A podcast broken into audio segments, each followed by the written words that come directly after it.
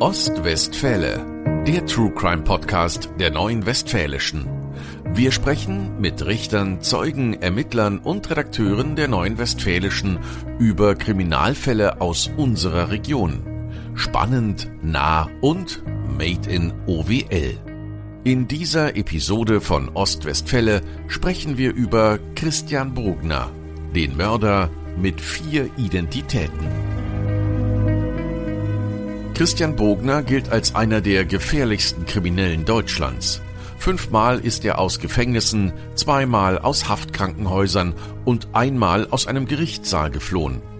Von der Presse wird der gebürtige Herforder auch als Ausbrecherkönig betitelt.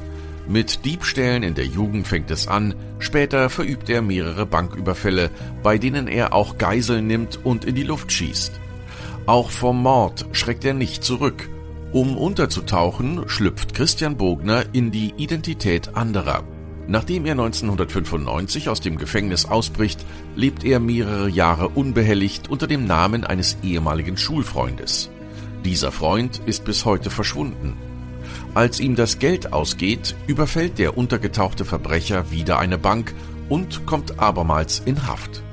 Allerdings bleibt er dort nicht allzu lange. 2004 gelingt ihm die Flucht und eine neue Identität hat er auch schon im Blick. Mit einem vorgegaukelten Jobangebot lockt er den arbeitslosen Landschaftsgärtner Engelbert D. in die Falle und tötet ihn. Doch diesmal kommt er nicht weit. Auch Christian Bogner ist eigentlich nicht sein richtiger Name. Wie ist aus dem 1955 geborenen Herforder der Mörder mit den vier Identitäten geworden? Um darüber zu sprechen, ist heute Jobst Lüdeking zu Gast. Er ist Redakteur der Herforder Lokalredaktion und hat den Fall ausführlich begleitet.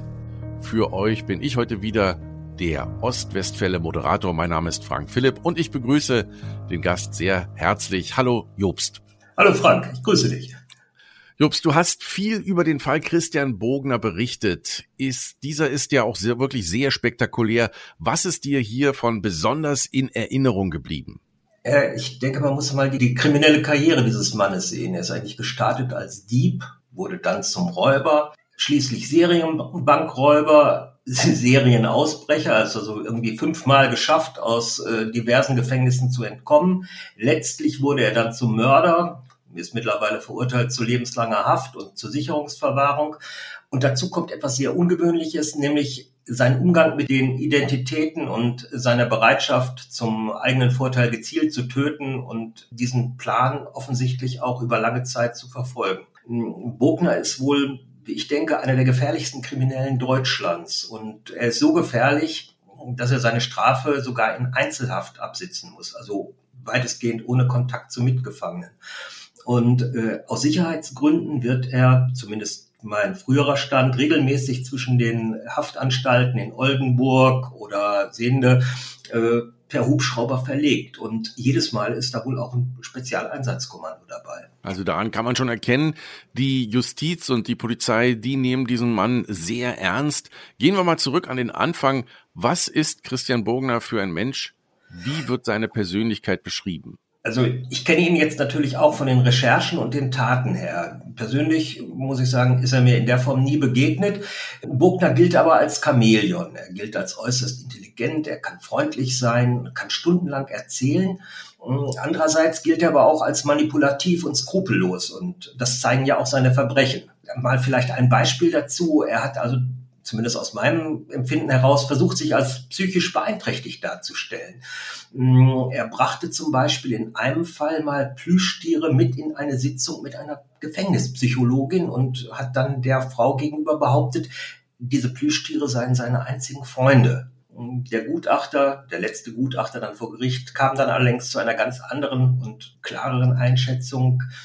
Nach seiner Expertise ist Bogner voll schuldfähig obwohl er, und das ist eben halt auch festgestellt worden, an einer Borderline-Störung leidet. Aber die ist in der Form für die Taten wohl nicht relevant. Der Mann, den wir als Christian Bogner kennen, hieß ursprünglich auch ganz anders. Sein eigentlicher Name war Bernhard L. Was wissen wir denn über seine Kindheit und seinen kriminellen Werdegang? Da gibt's also ganz unterschiedliche Einschätzungen beziehungsweise ganz unterschiedliche Erzählungen. Also Bogner wird als Bernhard L. 1955 in Herford geboren. Man muss sich das vorstellen, das ist ja nun zehn Jahre nach dem Zweiten Weltkrieg, nach Ende des Zweiten Weltkrieges. Die sozialen Verhältnisse sind also ganz anders, als wir sie uns heute vielleicht vorstellen können. Und die Familie ist, wie viele in dieser Zeit, eigentlich finanziell nicht gerade auf Rosen gebettet. Seine Kindheit wird als schwierig beschrieben. Sein Vater soll gewalttätig gewesen sein. Und Bogner hat dann also eigentlich auch gegenüber Journalisten von einem Missbrauch berichtet. Das kann stimmen, das muss aber auch nicht stimmen. Also nach meiner Einschätzung muss man da sehr vorsichtig sein, inwieweit solche Schilderungen den Tatsachen entsprechen oder ob sie eben halt nicht dann auch zu Bugners Narrativ gehören, um sich als Opfer äußerer Umstände darzustellen und dann vielleicht auch dadurch Mitleid oder vielleicht sogar einen Straferlass zu bekommen. Bugners Mutter hat sich zumindest sehr bemüht, die Familie über die Runden zu bringen. Sie hat sich dann auch einer freikirchlichen Gemeinschaft in Porta Westfalica angeschlossen. Ja, und Bogner hat das mal so skizziert und hat gesagt, ihr Kinder wurden vom öffentlichen Leben abgeschnitten und bekamen nichts. Man muss allerdings auch sagen, dass diese ganzen christlichen Werte dann offensichtlich an Bogner abgeperlt sind. Also er soll schon im Kindesalter, ja, um es freundlich zu sagen, eine, eine mangelhafte Beziehung zu besitzanzeigenden Fürwörtern gehabt haben, also gestohlen haben. Geht dann wohl um Fahrräder, um Klamotten. Er absolviert dann aber auch ganz erfolgreich seine Ausbildung, also erstmal seine Schulzeit, dann seine Ausbildung, wird Maschinenbauer. Allerdings kommt dann 1979 die erste Verurteilung nach Jugendstrafrecht. Das haben die Kollegen vom Spiegel damals im Rahmen ihrer Recherche herausgefunden. 1979 wird er dann zum ersten Mal nach Jugendstrafrecht wegen Betrugs- und Urkundenfälschung verurteilt und sitzt die Strafe hier in Herford in der JVA an der Amter Straße ab. Nach der Haftentlassung wird Bernhard L. oder heute besser Bogner dann allerdings wieder straffällig. Er begeht mehrere Raubüberfälle in Osnabrück, wird dann gefasst und erhält eine Gesamtfreiheitsstrafe von elf Jahren. Und die er muss er in der JVA Zelle absitzen. Also auf der einen Seite schwierige Verhältnisse, in denen er aufwuchs, auf der anderen Seite ja auch so schon so eine leichte kriminelle Ader, deshalb ja auch schon nach Jugendstrafe verurteilt und dann später, wie du gesagt hast, in Zelle die elf Jahre. Fünfmal hat er es aber geschafft, auch aus dem Gefängnis auszubrechen. Zum ersten Mal 1989 mhm. aus der JVA in Zelle. Wie ist es ihm damals gelungen? Ich glaube, dass Bogner überaus geschickt die Möglichkeiten genutzt hat, sich als geläutert darzustellen. Also ich erinnere mich noch an ein Treffen mit einer ehemaligen Herforder Sparkassenmitarbeiterin, die mir einen Entschuldigungsbrief von Bogner zeigte, den er damals im Zusammenhang allerdings mit einer späteren Tat aus der Haft heraus geschrieben hatte. Der war also wirklich, wenn man den las, äh, konnte man tatsächlich das Gefühl haben, dieser Mann äh, möchte gerne mit dem, was er bis dato gemacht hat, abschließen. Ich glaube allerdings, dass der Brief für ihn nicht unbedingt was mit Reue zu tun hatte, sondern für ihn einfach ein Instrument war, seine Haftzeit zu verkürzen. Aber ich sage das mal so, im Nachhinein ist man dann natürlich immer schlauer. Äh, Fakt ist aber zumindest, dass er 1989 aufgrund des Gutachtens eines Psychologen Hafturlaub bekam und äh, dann allerdings nicht wieder zurückkehrte. Das war also sein, in Anführungszeichen, erster Ausbruch. Er ist also auf freiem Fuß 1989, braucht dann, wenn er draußen ist, natürlich auch Geld. Wie und wo hat er sich das beschafft? Gibt es darüber Erkenntnisse? Wie soll ich sagen? Wieder das Problem mit den besitzanzeigenden Fürwörtern. Ja, so wieder auf freiem Fuß überfällt er dann mehrere Banken in dem Bereich, den er aus seiner Kindheit kennt. In Herford, an der Elvadisser Straße in Porta Westfalica und insgesamt schafft er es mit seinen Banküberfällen rund 55.000 Mark. Heute würde man sagen, so knapp 27.500 Euro zu erbeuten. Und äh, mit dem Geld äh, leistet er sich so einiges. Er reist also in die USA, was damals noch offensichtlich möglich war, auch als gesuchter Straftäter, weil es natürlich also auch noch keine Digitalisierung in dem Bereich gab und er richtete sich in Hannover eine Wohnung ein. Und dann hat er wohl von dort aus den Rest seiner Beute verprasst. Und als das Geld alle war, was ist dann mit ihm passiert? Ja, dann hat er, dann hat er eigentlich aus meiner Sicht etwas überaus Kalkuliertes gemacht. Er meldete sich nämlich in der JVA-Zelle zurück, um seine Reststrafe abzusitzen. Äh, man muss nämlich wissen, so ein Gefängnisausbruch ist für einen äh, Gefängnisinsassen nichts, was ihm, sagen wir mal, strafrechtlich äh, äh, negativ angerechnet wird. Also ein Ausbruch hat keine strafrechtlichen Konsequenzen. Er muss einfach nur den, seine Strafe weiter absitzen. Ja, das mag jetzt vielleicht für viele überraschend klingen und überraschend sein. Wer aus einem Gefängnis ausbricht, der macht sich grundsätzlich nicht strafbar. Das hat aber einen Grund, der auch gesetzlich verankert ist. Die Freiheit der Person ist unverletzlich, heißt es da in Artikel 2 vom Grundgesetz. Und bereits seit dem 19. Jahrhundert respektiert der deutsche Gesetzgeber den natürlichen Drang nach Freiheit. Ja, aber Strafe weiter absitzen war ja nicht, glaube ich. Er hat ja Straftaten begangen während seines äh, selbst erlaubten Freiganges. Äh, vielleicht hat er sich also auch äh, im Knast sicher vor der Polizei gefühlt, denn die Herforder Polizei hatte dann zwischenzeitlich schon eine Ermittlungskommission gegründet und schaffte es dann auch, ihm diese Banküberfälle nachzuweisen. Ich, wenn ich mich recht erinnere, gab es damals sogar eine Sendung äh, beziehungsweise einen Beitrag in der Sendung Aktenzeichen XY, die explizit auf diese Banküberfälle einging. Wenn er halt tatsächlich damit gerechnet hat, nicht gefasst zu werden oder dass die Polizei halt eben gar nicht auf die Idee kommt, im Gefängnis nach ihm zu suchen, dann hat er sich da verkalkuliert. Aus der Reststrafe, die er damals noch hatte, wird dann also in, aufgrund der neuen Verfahren werden zehn weitere Jahre. Und äh, das ist natürlich einiges. Und in dieser Zeit nimmt er auch eine neue Identität an. Aus Bernhard L. wird Christian Bogner. Warum und wie? Ja, das ist ähm, eine zum Teil geklärte Geschichte, wobei halt eben, sagen wir mal, die, die internen Vorgänge aus der JVA-Zelle natürlich nicht äh, kommuniziert wurden. Buckner kommt wieder in die JVA nach Celle und soll dort eigentlich den Rest oder die nächsten Jahre absitzen. Dort gibt es dann allerdings Planungen für eine Gefangenenrevolte. Und äh, die Informationen darüber gibt Buckner an die Anstaltsleitung weiter. Dafür zieht er sich natürlich den Unmut seiner Mithäftlinge auf sich. Und plötzlich wird aus dem Kriminellen auch jemand, der geschützt werden muss. Und deshalb erhält Bogner auch eine neue Identität. Das heißt, aus Bernhard L. wird Christian Bogner. Den Namen Bogner, ein sehr eingängiger Name, so scheint es ja, den hat er sich eigentlich auch in Anlehnung an den Modeschöpfer und Skifahrer Willy Bogner ausgesucht. Das hat was damit zu tun, dass äh, Bogner, also Christian Bogner, auch als sehr modebewusst galt. Im Sommer 1995 gelingt ihm dann wieder ein Ausbruch aus dem Gefängnis, diesmal aus der JVA in Lingen.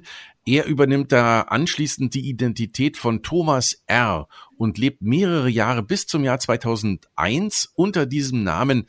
Wie kam es dazu? Ja, wie gesagt, 95, dann der Ausbruch aus Lingen, und Bogner weiß natürlich, dass er noch erhebliche oder noch viele Jahre in Haft verbringen muss, wenn er denn dann wieder gefasst wird. Und dann scheint ihm die Idee gekommen zu sein, doch auf eine Alternatividentität äh, zurückzugreifen. Und er hat dann Kontakt zu seinem alten Freund Thomas R. aufgenommen. Die beiden kannten sich aus Kindertagen, nämlich aus dieser freikirchlichen Gemeinde in Porta Westfalica. Thomas R. lebte da in, zu dem Zeitpunkt äh, nahe Lüneburg und Bogner meldete sich dann bei ihm zunächst als angeblicher Berater des Arbeitsamtes. Und der Bogner fragte dann also erstmal zunächst bei erst Mutter nach, ob denn ihr Sohn überhaupt einen Führerschein habe. Und als sie das bejaht hat, da hat Bogner dem damals 35-Jährigen einen Job angeboten. Nämlich, er solle Oberklassewagen nach Osteuropa überführen. So, und am 30. Juni 95 ist es dann soweit. Bogner und Thomas R. treffen sich in dem Hotel im Landkreis Lüneburg. Ja, und seitdem ist Thomas R. verschwunden. Oder zumindest der richtige Thomas R. Stattdessen taucht ein ganz anderer Thomas R. auf. Und der lebt in Ostdeutschland. Das ist Bogner, der dann in den anschließenden fünf Jahren unter der Identität seines früheren Freundes oder seines früheren Bekannten lebte. Als falscher Thomas R. lebt er also in Ostdeutschland, wie du sagst, und begeht weitere Straftaten, weil er natürlich wieder Geld braucht. Mhm. Die Papiere von Thomas R. hat aber Bogner noch schon bei sich. Wie geht es weiter nach diesem vermissten Fall? Jetzt könnte man ja eigentlich der Frage, könnte man glauben, dass die Polizei Bogner äh, auf der Spur ist. Das ist sie aber zunächst nicht, sondern derjenige, der tatsächlich in die Ermittlungen einsteigt, ist der Schwager von Thomas R., der nach wie vor ja vermisst wird. Und ähm, ich habe mich vor Jahren mit dem Schwager getroffen und der hatte mir dann also auch noch erzählt, dass er von der Polizei damals überhaupt nicht ernst genommen wurde. Er sei sogar als geistig verwirrt eingestuft worden. So, und der Mann hat dann auf eigene Faust recherchiert und hat sogar einen Großteil seines Vermögens äh, in die Suche nach seinem Schwager investiert. Und äh, schließlich hat er sich dann mit seinen Rechercheergebnissen nicht wieder an die Polizei in Lüneburg, sondern an das Landeskriminalamt Hannover gewandt. Und die LKA-Ermittler, die ja wegen dieser weiteren Banküberfälle ermittelt haben, haben dann den falschen Thomas R. in Bad Doberan festgenommen. Und dann stellte sich heraus, dass dieser Thomas R. die beiden weiteren Banken überfallen hat. Und Christian mhm. Bogner war. Genau, und das ist der Bogner war. Also Thomas R. wieder als Bogner. Und als Bogner steht er dann auch vor dem Landgericht in Bückeburg. Die niedersächsische Staatsanwaltschaft geht damals auch davon aus, dass er Thomas R. umgebracht hat. Und für die Banküberfälle in dem damaligen Verfahren liefert Bogner dann auch eine ganz krude Erklärung. Ähm, ich habe Stimmen gehört, hat er dann im Prozess gesagt. Den Mord an Thomas R., den bestreitet er aber er habe ihm den Ausweis freiwillig überlassen, sagt er aus. Und Bogner berichtet dann noch, wie er ihn angeblich auf der Reeperbahn neu eingekleidet und ihm auch noch einen Bordellbesuch finanziert habe. Und das Ganze gipfelt dann in dem Kommentar, ich wollte zeigen, dass ich mir das was kosten lasse, sagte dann Bogner in der Vernehmung vor Gericht aus. Die Kammer in Bückeburg ist allerdings zu dem Zeitpunkt bereits davon überzeugt, dass Thomas R. nicht mehr lebt. Der Richter, der Boreas von Hammerstein, hat es mal so zusammengefasst, Thomas R. ist tot. Aber die Kammer kann Bogner den Mord an Thomas R. nicht nachweisen. Und darum hat Bogner in Anführungszeichen Glück, denn er wird wegen der Überfälle nun zu weiteren zehn Jahren und sechs Monaten Haft verurteilt, diesmal allerdings mit Sicherungsverwahrung. Er kommt dann nach dieser Verurteilung in Bückeburg in die JVA nach Lübeck aber dort bleibt er nicht lange. Bald schon schmiedet Christian Bogner wieder Pläne für einen Ausbruch. Und dieser gelingt ihm sogar am 26. Oktober 2004, also nur zwei Jahre nach der Verurteilung. Wie ist er diesmal aus der JVA geflohen? Was hatte er für einen Plan? Ich denke mal, dass er den Plan, zumindest gibt es dafür Anzeichen, vorher schon hatte, nochmal mit einer falschen Identität zu arbeiten. Und äh, er hat dann etwas wie ich finde, etwas Unglaubliches geschafft. Unter den Augen der äh, JVA-Bediensteten hat er eine Konstruktion für einen Gabelstapler gebaut. Und diese Konstruktion, die hat es ihm dann ermöglicht, sich über diese 5,50 Meter hohe Anstaltsmauer zu hieven. Das heißt, aus dem Schlosserbereich raus, die Konstruktion auf den Gabelstapler und dann über den Zaun gehüpft. Bogner hat allerdings auch einen Helfer, und zwar seinen Bruder. Der hatte bis dato schon Vorarbeit geleistet. Er hatte eine silber-metallicfarbene E-Klasse gemietet, einen Kombi, und seinen Bruder einen Anzug samt Hemd und Krawatte mitgebracht. Den Mercedes, den stellt er dann in der Nähe der JVA ab. Und der über die Mauer gesprungene Bogner musste eigentlich nur noch zum Autorennen. Einen wichtigen Teil hatte darüber hinaus der Bruder schon in den Wochen vor dem Ausbruch erledigt, beziehungsweise auch Bogner hatte sich daran beteiligt. Der Bruder hatte nämlich nach einem Mann gesucht, der seinem Bruder überaus ähnlich sieht, damit Bogner dessen Papiere übernehmen konnte. Und die Wahl war auf den Landschaftsgärtner Engelbert Arno D. gefallen. Der war wie Thomas R zum damaligen Zeitpunkt arbeitslos. Und wie bei Thomas R. meldete sich dann Tage zuvor ein angeblicher Arbeitsvermittler bei D. Der bot ihm einen Job bei Daimler in Stuttgart, also möglichst weit weg von Norddeutschland. Tatsächlich ist es wohl Bogner, der aus der JVH heraus diesen Kontakt aufnahm. Und äh, der Engelbert Arnold D., muss man von ausgehen, der freute sich natürlich über den Job und über den Service, der ihm offeriert wurde, denn der Arbeitsvermittler sagte, dass er ihn zum Zug nach Hamburg fahren wolle. So, die Ermittler gehen allerdings später davon aus, dass Engelbert Arno D. schon am ersten Tag der Flucht, also am 26. Oktober, von Bogner umgebracht wird. Wahrscheinlich erdrosselt. Lange bleibt Bogner diesmal ja auch nicht auf freiem Fuß. Bereits am 30. Oktober 2004, also vier Tage nach seinem Ausbruch, wird er von der Polizei geschnappt. Bei der Ausweiskontrolle fällt wohl auf, dass er im Gegensatz zu dem Mann auf dem Ausweisfoto äh, kein Muttermal an der Oberlippe hat. Für den Mord an eben Engelbert Arno D. wird Bogner am Ende ja auch verurteilt. Im Fall Thomas R. konnte man ihm, wie wir gehört haben, ja keinen Mord nachweisen. Wie gelingt es den Ermittlern also diesmal, ihm dieses Mordes zu überführen? Die Ausgangssituation war, glaube ich, ähnlich wie die bei Thomas R. Aber anders als im Fall Thomas R. kennen die Ermittler natürlich zu diesem Zeitpunkt Bogners Masche. Doch äh, Bogner schweigt zum Verbleib. Und äh, um es mal so zu sagen, äh, eine Mordermittlung ohne Leiche ist natürlich überaus schwierig. Da kommt es selten zu Verurteilungen und wenn dann nicht unbedingt wegen äh, Mordes. Ich glaube, dessen war sich Buckner auch bewusst. Parallel wird natürlich dann auch überregional nach dem Landschaftsgärtner gesucht und äh, da, zum damaligen Zeitpunkt ist dann auch die Herforder Polizei eingeschaltet worden, denn äh, es gab durchaus den Verdacht, dass äh, Bogner sein Opfer irgendwo im Kreisgebiet hier verscharrt haben.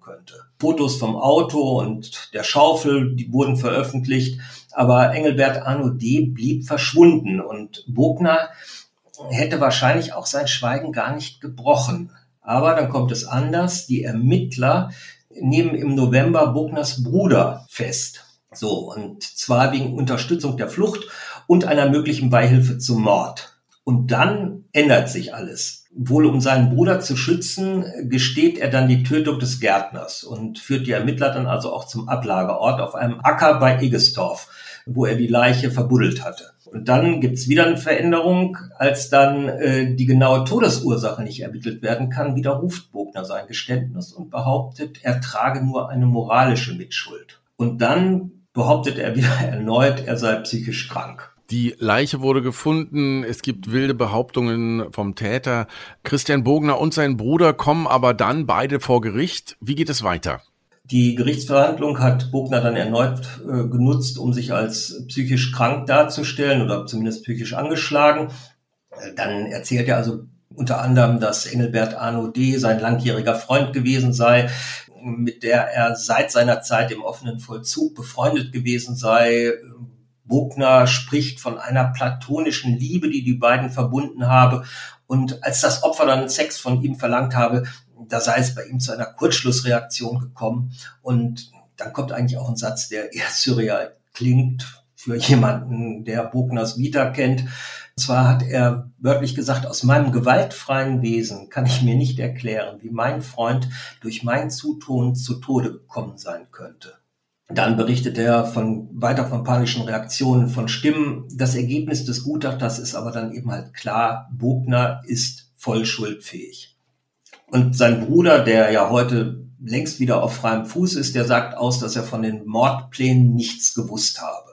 Die Staatsanwaltschaft in dem damaligen Verfahren in Lübeck, die fordert lebenslänglich und Sicherungsverfahren. Die Staatsanwaltschaft in Lübeck fordert in dem Verfahren dann schließlich lebenslängliche Haft und Sicherungsverwahrung. Und diesem Antrag folgt die Kammer des Landgerichts auch. Bogner erhält lebenslänglich plus eben mal Sicherungsverwahrung plus der strafverschärfenden Einzelhaft. Sein Bruder wird wegen Beihilfe zu drei Jahren und neun Monaten verurteilt. Die Kammer geht in dem Verfahren auch davon aus, dass Bogner die Identität des ermordeten Gärtners annehmen wollte. Die Fälle Thomas R. und Engelbert Arno D. weisen also eindeutige Parallelen auf. Der ältere Fall wurde dann wieder aufgenommen. Es gab ja Hoffnung, dass man den Fall Thomas R. doch noch offiziell aufklären könnte.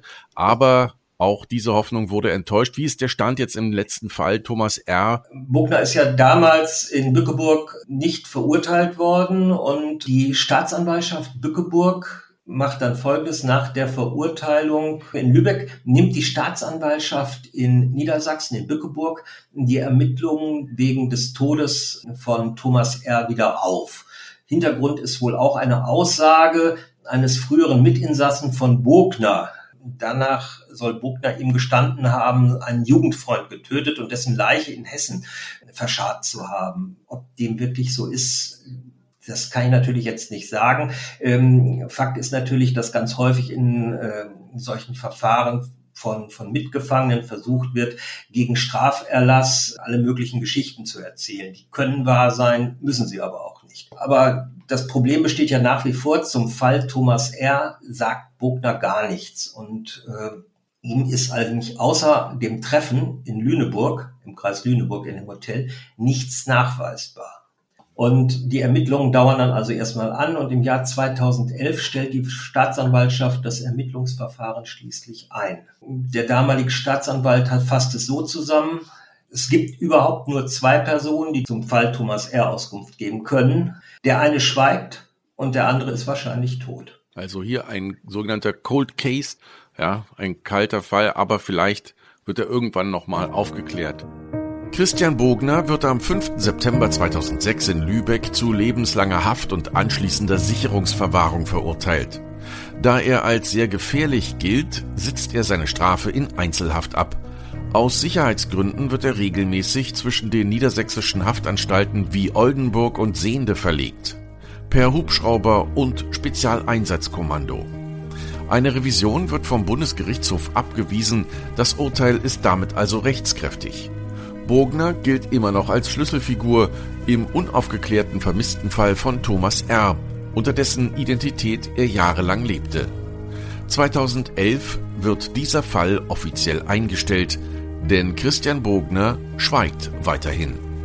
Vielen Dank, Jobst, dass du dir die Zeit genommen hast und uns diesen Fall Christian Bogner so ausführlich, doch mal detailliert dargestellt hast. Vielen Dank. Ja, Frank. Ich danke auch. Tschüss. Das war eine weitere Episode von Ostwestfälle, dem True Crime Podcast der Neuen Westfälischen. Redaktion Peter Heidbrink und Sonja Vollmer. Weitere packende Kriminalfälle aus unserer Region auch jederzeit auf nw.de und in der NW Plus App in der Serie OWL Crime. Mein Name ist Frank Philipp. Bis bald.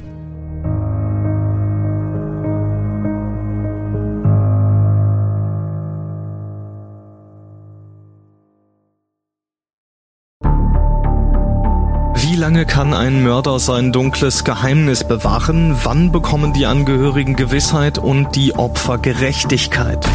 Jedes Jahr werden bei der Polizei rund 100.000 Menschen als vermisst gemeldet. Drei Prozent davon, also 3000 Menschen, bleiben länger als ein Jahr verschwunden. Einige werden nie wieder gesehen. Seit gut drei Jahren arbeitet die Polizei in NRW mit sogenannten Cold Case Units. Das sind Abteilungen, die wirklich nur damit beschäftigt sind, Mordfälle zu bearbeiten, die teilweise seit Jahrzehnten ungeklärt sind. Ich bin Mike Mattis, Radioredakteur und News Anchor und ich spreche mit Ermittlern über diese Fälle. In meinem Podcast Licht ins Dunkel, Cold Cases und ungeklärte Vermisstenfälle von hier beleuchten wir gemeinsam mit Profilern, Staatsanwälten und Mordermittlern Cold Cases und ungeklärte Vermisstenfälle aus ganz Deutschland. Immer in der Hoffnung, dass Angehörige endlich Gewissheit und die Opfer Gerechtigkeit bekommen. Licht ins Dunkel. Cold Cases und ungeklärte Vermisstenfälle von hier. Eine Produktion von Mike Mattis und der Podcastfabrik.